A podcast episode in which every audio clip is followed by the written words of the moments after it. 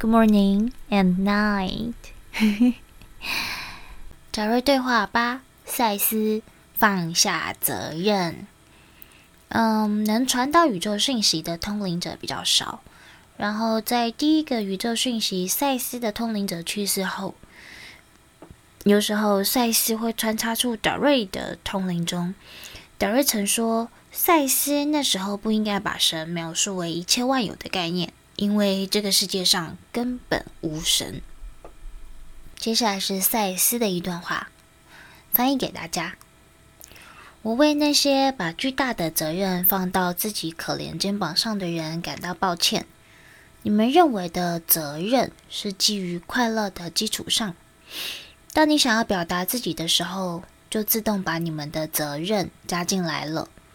如果你这样定义，就会为自己增加很多负担，因为你把所有的事情都看得很严肃，拉下脸，让自己成为一个庄严的大人。以确保负起责任，但是如果你能够学会放下，你就会自动实现你的责任。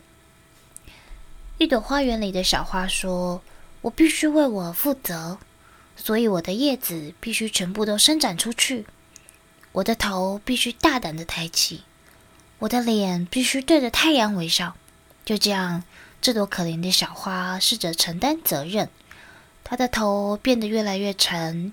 叶子也越来越低，因为它必须保证对自己做正确的事情。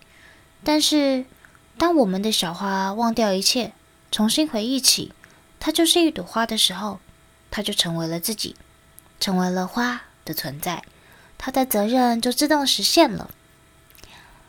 你的内在真我并不想让你认为自己有多么的严肃，他微笑着看看你。